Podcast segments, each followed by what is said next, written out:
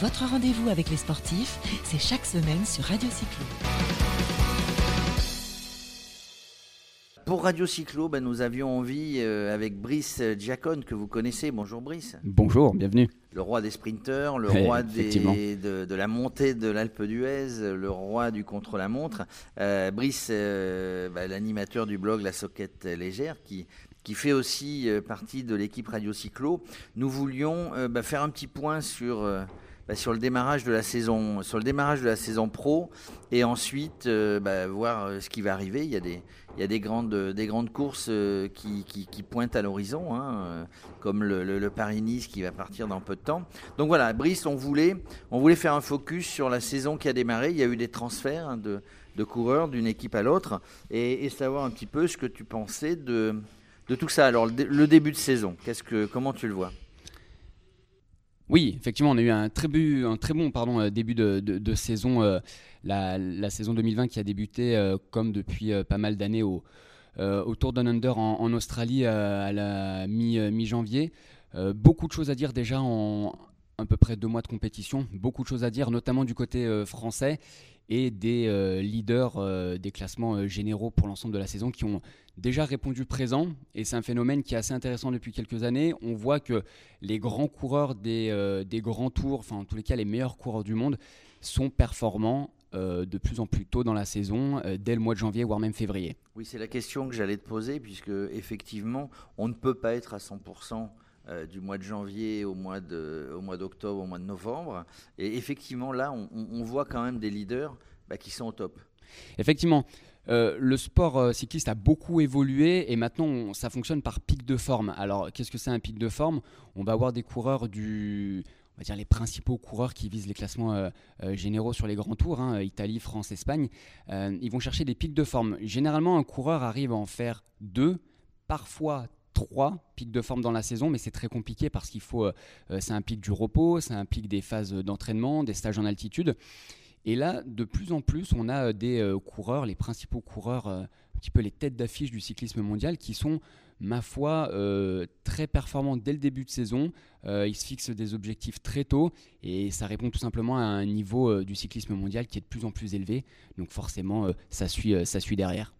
Alors, nous avions à l'époque des coureurs qui enchaînaient, entre guillemets, les trois tours, comme on peut enchaîner les, quatre tournois du Grand Chelem euh, sur le tennis. Il y en a plus, je crois, ou plus beaucoup en tout cas. On reste sur deux. C'est effectivement c'est devenu euh, très rare. Alors il y a l'exemple d'un coureur qui s'appelle Adam Hansen qui euh, a la particularité, qui avait la particularité, parce que je crois que sa série s'est arrêtée. Il a enchaîné pendant euh, plusieurs années de suite l'enchaînement des trois grands tours Italie au mois de mai, le Tour de France au mois de juillet et la Vuelta en Espagne au mois de au mois d'août et au mois de septembre. On va avoir, si on prend l'exemple des Français, cette année un Thibaut Pinot qui va cadrer toute sa saison sur le Tour de France et à contrario un Romain Bardet qui lui va faire et le Tour d'Italie au mois de mai, et probablement la Vuelta au mois de, au mois de, d'août et, et- de septembre. Donc la définition des grands tours définit, ou en tous les cas euh, implique un programme d'entraînement très spécifique. Donc Romain Bardet ne va absolument pas s'entraîner comme Thibaut Pinot cette année. Euh, donc il y a de plus en plus de coureurs qui font euh, deux tours, comme tu l'as précisé. Trois, quand on veut gagner le général, euh, c'est devenu, euh, ça n'existe plus. Impossible. Alors Bardet a annoncé assez tôt, hein, à la fin de la saison dernière, qu'il ne ferait pas le Tour de France, à la grande, au grand désespoir de, tous ses supporters. Reprenons les Français, tu en as cité euh, le, début de, le début de saison de, Thibaut Pinot. tu en penses quoi? C'est très, comment dire, on le voit pas trop? Alors, ce qui est intéressant avec Thibaut Pinot, c'est qu'il il, il- il suscite tellement d'intérêt et d'émotion qu'on a parfois des, euh, avis où on lit des choses qui ne sont pas forcément vraies, mais qui répondent plus à, du, euh, à, du, euh, à de l'instantané et du sentiment. En fait, Thibaut Pinot, sa rentrée, elle est un petit peu plus... elle est moins fracassante que, par exemple, la saison dernière. Mais on a un Thibaut Pinot, si on regarde ses chiffres, par rapport à son... euh, les capteurs de puissance sont souvent décriés, mais là, ça, peut servir. On, observe que ces chiffres, depuis le, début de saison, ils sont aussi bons que euh, l'année dernière au même, au même moment. Mais le niveau du cyclisme mondial et les autres coureurs, ses concurrents, sont peut-être mieux préparés et encore meilleurs que euh, l'année précédente. Donc, Même si ses résultats sont un petit peu en deçà de ce qu'on peut attendre, il n'y a aucune inquiétude concernant Thibaut Pinot. C'est juste que la machine met peut-être un petit peu plus de temps à se, à, se mettre en marche, mais il n'est pas en retard. Et on va voir Paris-Nice au début du mois de mars sera la première grande explication pour Thibaut Pinot. Là, dans, dans ce que je décrypte, hein, dans ce que tu dis, euh, ça veut dire que dans l'état actuel des choses, on se trouve quand même quelques semaines, pas mal de semaines du départ du Tour de France. Tu en fais quand même un favori. J'en fais on, en, on, en, reparlera. On en reparlera. J'en fais quand même un favori. Euh, la seule chose euh, concernant Thibaut Pinot, c'est qu'il. mais après, je pense qu'il est très bien encadré à la Groupama FDJ c'est qu'il faut qu'il garde son calme. On a vu ses déclarations à la fin du Tour de la Provence, mais notamment, surtout après le Tour du Var et des Alpes-Maritimes, où il était plutôt très en colère euh, sur son niveau actuel parce qu'il n'arrivait pas à suivre les meilleurs, il n'arrivait pas à, être dans le haut du panier, si on peut dire. Mais si on regarde bien, il est autour du Var, euh, il est seulement à 20 ou 25 secondes du podium. Donc il est là, il n'est pas avec les meilleurs, mais il n'est pas, euh, il, est pas lâché ou voilà, il n'est pas à la ramasse. Donc c'est juste une question de timing. Il va réajuster les choses et, et, la progression, elle est, elle est complètement, elle est dans son dans son bel état. J'allais dire monter en puissance progressive avec les, avec les grandes courses, euh, les grandes courses qui arrivent. Exactement. En parlant des Français, tiens, il y a eu un transfert. Il avait fait parler, c'était euh, Nasser Bouani qui était, qui était à la Cofidis, hein, donc un, un, des meilleurs spécialistes du sprint. Exactement. Euh, qui était à la Cofidis, qui est passé chez Arkea. Bah, il a gagné, je crois qu'il a gagné deux étapes Exactement. dernièrement. Donc ça veut dire que mentalement, bah, il s'est remis dans le coup. On va dire que le transfert de Nasser Boigny à Arkea Samsic, chez Arkea Samsic, l'équipe d'Emmanuel Hubert, euh, c'est comme un, on va dire un troisième bloc dans la carrière du, coureur français. Il y a eu déjà ce premier bloc 4 euh, ou 5 ans, 4 ans je crois à la FDJ, 5 ans chez Cofidis, qui s'est euh, terminé l'année dernière par une année 2019 avec chou blanc. Voilà, un zéro pointé sur le nombre de victoires d'étape, un état d'esprit qui n'y était pas, une cohésion d'équipe qui n'y était pas transfert chez Arkea Samsic et là, euh, avec euh, un travail hivernal qui a été euh, très fructueux, une équipe de sprinteurs qui lui est entièrement dédiée, donc avec un train, deux, trois coureurs très proches qui lui emmènent les sprints qui sont de top niveau, en tous les cas qui sont très bien dévoués et qui sont très bons techniquement. Donc il y a beaucoup d'éléments qui font que hum, Nasser Bonit se, doit bien se sentir dans cette équipe et bien structuré autour de lui. Et là, il a scoré directement euh, bah, au, Tour d'Arabie Saoudite et notamment sur le, Tour de la Provence. On va voir euh, ce qu'il va faire sur des courses d'un standing et d'un niveau euh, supérieur. Mais en tous les cas, c'est quel plaisir de revoir Nasser Boigny, quoi qu'on pense de lui, quel plaisir de le revoir scorer des étapes. Il, est prévu sur le, sur le Paris-Nice parce qu'il y a quelques étapes de, de plat, on va dire. Alors Paris-Nice, Paris-Nice n'est à date pas au programme de Nasser Boigny qui euh, préfère en tous les cas, euh, qui va s'octroyer les courses euh, italiennes en, ce mois de mars. la seule question, ça reste Tirreno Adriatico, donc qui se court quasiment en même temps que le Paris-Nice, avec l'histoire du, virus coronavirus. voilà, toutes les, courses italiennes sont un petit peu en suspens à l'heure actuelle. Donc, en l'état des choses, il est censé faire le, le Tirreno. S'il y a une, annulation, du Tirreno, est-ce que les plans changeront? On verra. Tu parlais tout à l'heure de. Il y a des coureurs en forme. Tu parlais tout à l'heure du, Tour de la Provence, du Tour du Haut-Var, hein, donc euh, au soleil. Hein, il a fait beau, il hein, faut le dire. Ce jour il a fait beau. parisien. Euh, bah, il y en a un qui a fortement impressionné, euh, notamment dans la montée du Ventoux. c'est Quintana. Quintana, quelle attaque au Ventoux Alors sur cette étape qui se terminait au chalet, au chalet Reynard, bah, l'attaque a bluffé tout le monde. les chiffres et les watts développés sont assez, assez surprenants, euh, significatifs du coup d'une grande forme du Colombien. Donc je pense qu'il a très très bien préparé son affaire et, euh, ça a dû être très clair les objectifs avec son équipe. il fallait scorer et gagner très rapidement. C'est chose faite. Deux classements généraux déjà pour lui. Arkea aussi. Hein. Arkea Samsic, exactement. Transfuge de, de la Movistar. et ben on a l'impression de voir un Hero Quintana requinqué, on regarde son âge, il a seulement, je dis bien seulement 30 ans, parce qu'on a l'impression, on le voit depuis 7-8 ans au plus haut niveau. Donc il a seulement 30 ans, euh, alors ça fait vieux par rapport aux jeunes comme euh, Pogachar, euh, Evenpool, etc. Mais il a encore des choses à prouver, il a encore des choses à faire. Et, l'attaque du Mont Ventoux, Nero Quintana qui avait un, un petit peu une étiquette qui lui collait à la peau de coureur parfois un peu attentiste, pas très dynamique, pas très attaquant. Là, il a attaqué. pas très showman. Quand on voit cette attaque, Les autres l'ont vu partir. hein. déjà d'une, ils l'ont vu partir. Et techniquement, euh, si- quand on aime le vélo, c'était euh, beau. Une danseuse, enfin techniquement, sa position sur le vélo était parfaite. C'était très beau à voir. Euh, tiens, tour du, tour du Var et des Alpes-Maritimes ou l'inverse. Euh, moi, j'étais content. bah, j'ai vu, euh, j'ai vu Julien Bernard. Et lui était content aussi, hein, d'ailleurs, et tous ses supporters. Euh, bah, Montfaron. On dit toujours que c'est compliqué d'être euh, fils de. Fils d'eux, hein, je rappelle que Julien Bernard est le fils de Jean-François Bernard, un Exactement. coureur euh, bah, très populaire dans les années 80, je crois, C'est ça. Fiona, qui était à la vie claire, qui était, euh, qui était un, un espoir euh, du cyclisme à l'époque. hein. Et, et le fait d'armes de Jean-François Bernard, c'est son la fameuse étape du, sur un contre-la-montre au Mont Ventoux. Et du coup, j'imagine que Julien Bernard, on a dû lui ressasser la carrière de son père, la victoire, enfin la performance de, de son père sur le, le Mont Ventoux.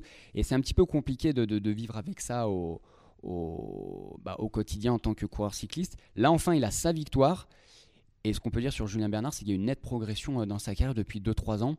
Euh, on voit un coureur qui s'affirme de plus en plus, qui a l'air à l'aise et qui montre ses vraies, euh, capacités et compétences. Il est aussi dans une équipe Trek Segafredo qui est, voilà, c'est quand même une équipe qui est dans le peloton depuis pas mal d'années, donc il a bien progressé. Il y a quand même une belle armada chez Trek Segafredo, donc euh, une victoire, on va dire, logique. Et c'est le déclic qui va peut-être en entraîner euh, d'autres euh, très justement, et peut-être aussi affirmer sa place un petit peu plus, euh, euh, s'imposer un petit peu plus au sein de, la, de ce gros effectif de la Trek Segafredo. Après, on lui souhaite parce que c'est un gars, c'est un gars sympa, toujours souriant. Très bonne humeur, Euh, effectivement. Tiens, une question, puisqu'il y a eu des questions d'auditeurs, une question de, de Jean-Christophe qui est dans la région Aquitaine, euh, qui nous pose une question sur Julien, euh, Julien Alaphilippe, puisqu'on en est dans Ouais. ceux qui réussissent. Il est très très très discret euh, sur, sur ce début de saison.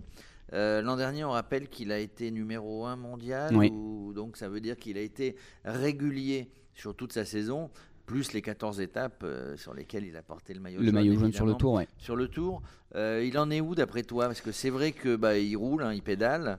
Euh, pour moi, enfin mon analyse, je suis pas un analyste de course cycliste professionnelle comme toi. Bah, il roule, il emmagasine des kilomètres et puis il va peut-être se consacrer sur un ou deux ou trois gros objectifs plutôt que se consacrer comme l'an dernier de, de, faire des points sur toute la saison. Eh ben, tu devrais être directeur sportif. Ah, bah. C'est totalement ça.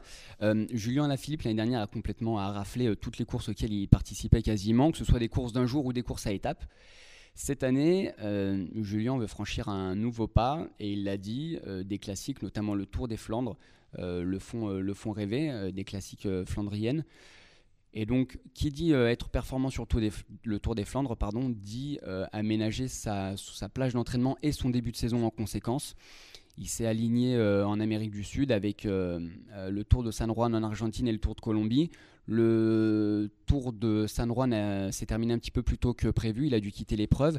Il en a profité pour repartir en stage et prolonger son stage en, Colombie avant de prendre le part au, au Tour de Colombie. Donc un Julien Alaphilippe qui est beaucoup plus discret que l'année passée, où il avait déjà remporté pas mal de victoires d'étape à cette période. Mais c'est prémisse de c'est de très bon augure. C'est de très bon augure, euh, c'est-à-dire qu'il se prépare de son côté, il peaufine sa forme et quand il reviendra pour euh, réaliser ou se confronter à ses vrais objectifs, euh, eh ben on aura du grand Julien Lafilippe. Il rate rarement ses, ses objectifs. Alors c'est vrai que bah, les fans, les supporters, euh, bah, ils veulent toujours voir gagner. euh, C'est un peu ils comme veulent Thibaut toujours voir Pinot. gagner l'équipe, ils veulent toujours voir gagner Il le faut, il, champion. faut, hein. il faut apprendre à être un petit peu patient parce qu'on Il faut on- être calculateur. Exactement, saison, ouais. exactement. L'année 2019 a tellement été riche en termes d'émotions et de victoires pour ces deux coureurs. Enfin, si on prend Thibaut Pinot et, et Julien Alaphilippe, forcément 2020 sera différente et il faut aussi accepter que les, obje- les objectifs changent et euh, du coup les programmes d'entraînement et les pics de forme évoluent en même temps. Euh, euh, pour continuer sur tout ce qui s'est passé en début de saison, il y, a eu- beaucoup de coureurs qui ont été courir aux Émirats, en Arabie. Est que pour toi, c'est, euh, il y, a, un intérêt Alors, les coureurs se préparaient souvent au soleil, hein, euh, des Canaries, du sud de la France, euh, des Baléares. Bah là, c'est une préparation. en plus, je pense que ça leur permet de, bah, voir, de beaux paysages. hein. Ils regardent un petit peu les coureurs. Mais est-ce que c'est est -ce c'est utile, après toi? Alors, d'un point de vue purement sportif et pour les, les, et les suiveurs de vélo, la réponse est pratiquement unanime, c'est non. Grand intérêt. Pour tout ce qui est coureur, l'économie du, cyclisme et les équipes, oui, il y a un intérêt. Alors plusieurs choses. il faut savoir que souvent les équipes obtiennent un petit, un petit billet pour se rendre sur, dans ces pays-là et sur ces, euh, sur ces euh, épreuves-là. Donc c'est toujours intéressant pour le, sponsor. Les coureurs, ça leur permet d'être très bien lotis dans les plus beaux hôtels euh, quand on parle des Émirats ou d'Arabie Saoudite. Donc les Émirats ou le Tour d'Arabie Saoudite, ils sont logés, enfin ils sont un petit peu lotis comme des princes. Donc c'est toujours appréciable. Ils roulent dans des conditions, alors même s'il peut faire, parfois faire très chaud, ils roulent dans des conditions qui sont optimales. il fait moins chaud que l'été. Il fait moins chaud que l'été, évidemment. Tu peux courir Exactement. Là Exactement. donc voilà, c'est des conditions pour se remettre en jambe, pour trouver des automatismes, pour euh, débuter la saison, surtout quand on a, on, a changé d'équipe. C'est des courses qui sont intéressantes pour ça. Euh, du point de vue sportif, bah, on a très peu de monde sur le bord des routes. Euh, il y a un manque d'intérêt et d'attention sur ce sport dans ces pays-là. Mais voilà, il y a aussi beaucoup d'argent à la clé. Euh, c'est des pays aussi, si on prend le cas de l'Arabie Saoudite, ça rentre aussi dans une stratégie globale du pays euh, par rapport au tourisme et par rapport à l'ouverture. Les Émirats, c'est euh, la même chose. Ça permet de diffuser des, images de ces, des différents États. Oui, c'est un pour les pays, en fait, c'est une. un formidable vecteur de communication. vecteur de communication. Le Tour du Qatar, il est passé ou c'est bientôt? Enfin, Le Tour du Qatar n'existe plus depuis plusieurs années. Plus. Non. Eh ben voilà, il n'existe plus. posé cette question. Mais il n'y a aucun souci. Il au a contraire. été, il a été, euh, il a été donc remplacé. Mais enfin, c'était, c'était à peu près à la même époque et c'était euh, avec le même objectif hein, pour pour le pour le pays de de, de, de, faire de la pub hein, touristique euh, et pour les coureurs d'aller rouler et de et de se de se préparer. Après, juste pour préciser et terminer sur ces épreuves le, grand public fan, et un petit peu, fan un petit peu du, cyclisme traditionnel a beaucoup de mal avec ces épreuves. Moi, personnellement, euh, je prends alors même si c'est pas un pied en termes de, d'enjeux sportifs, je prends beaucoup de plaisir moi à regarder ces épreuves et analyser ce qui s'y fait, ce qui s'y passe. Et force est de constater qu'autour des euh, euh, d'Arabie Saoudite, il y avait plutôt un plateau de sprinteurs, mais le Tour d'Oman a été annulé cette année, mais que ce soit sur le Tour d'Oman ou sur le Tour des Émirats Arabes Unis, on a quand même des coureurs de classe mondiale qui s'y présentent. Euh, avec euh, des, des, objectifs de victoire. Donc on voit qu'il y a quand même euh, chez les coureurs vraiment une envie d'aller gagner, de performer dans ces pays-là. Il y a une envie, il y a de l'ambition. Je, te propose de faire une petite pause musicale. Bien sûr. Et puis, puis on reprend bah, sur, sur un peu ce qui s'est passé et surtout ce qui va se passer. Très bien.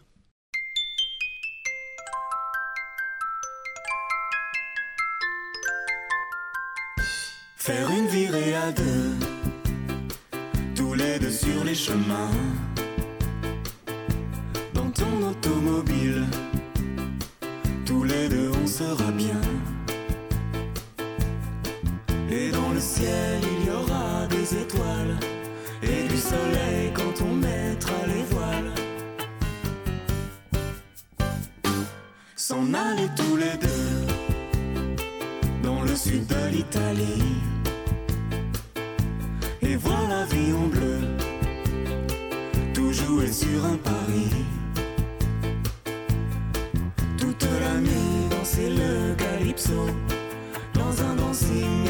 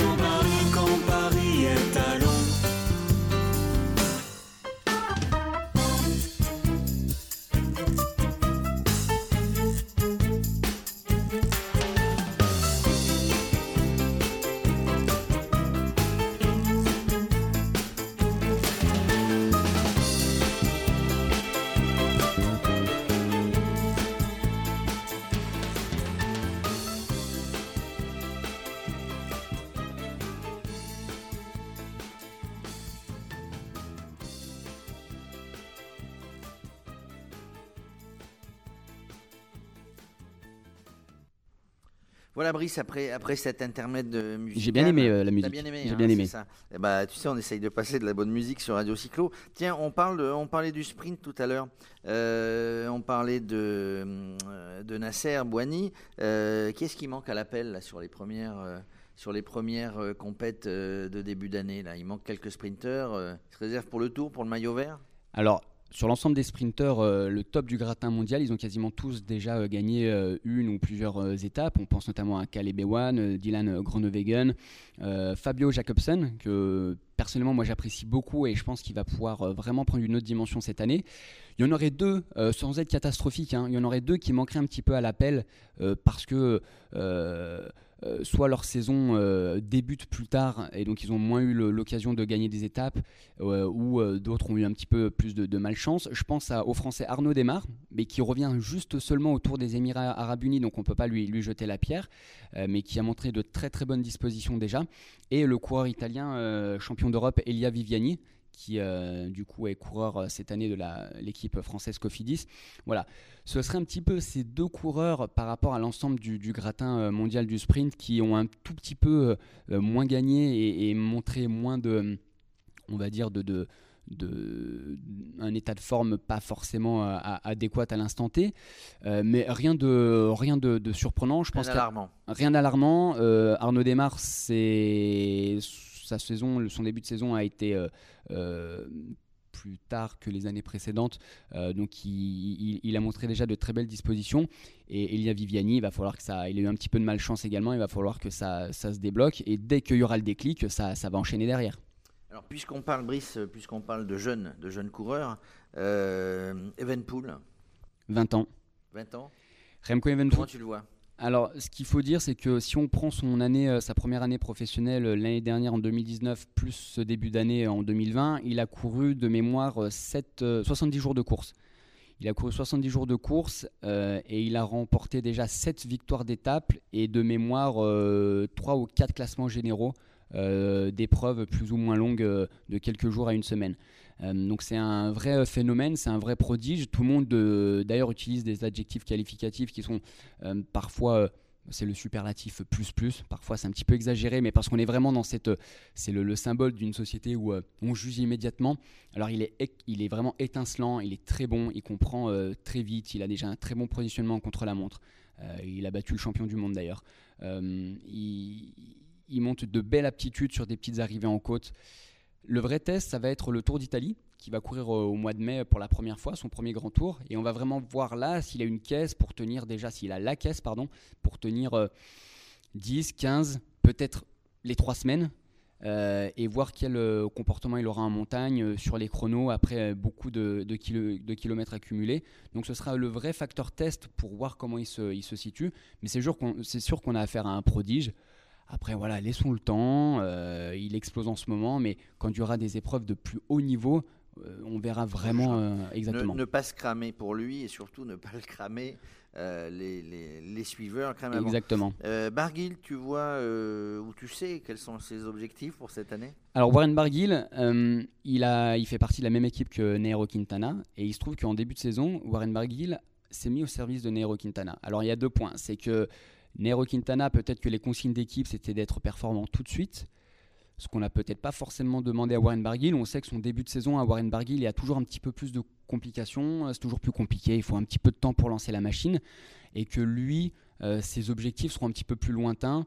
On peut penser notamment, euh, alors la Catalogne, on verra euh, le Tour de Catalogne euh, où, il sera aligné avec euh, Nairo Quintana qui sera leader, mais c'est surtout les classiques. Euh, les classiques ardennaises, donc euh, Liège, Bastogne-Liège, euh, la Flèche Wallonne, la- l'Amstel Gold Race. Voilà, Warren Barguil aura son pic de forme plus loin dans la saison.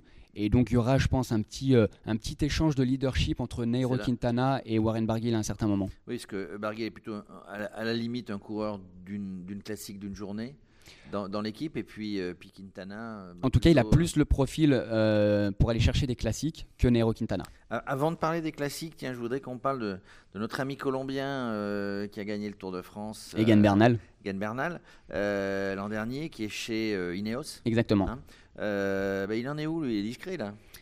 Alors, il est discret à l'image de son équipe euh, Ineos qui a gagné une seule fois euh, euh, depuis le, le- le début de la, de la saison.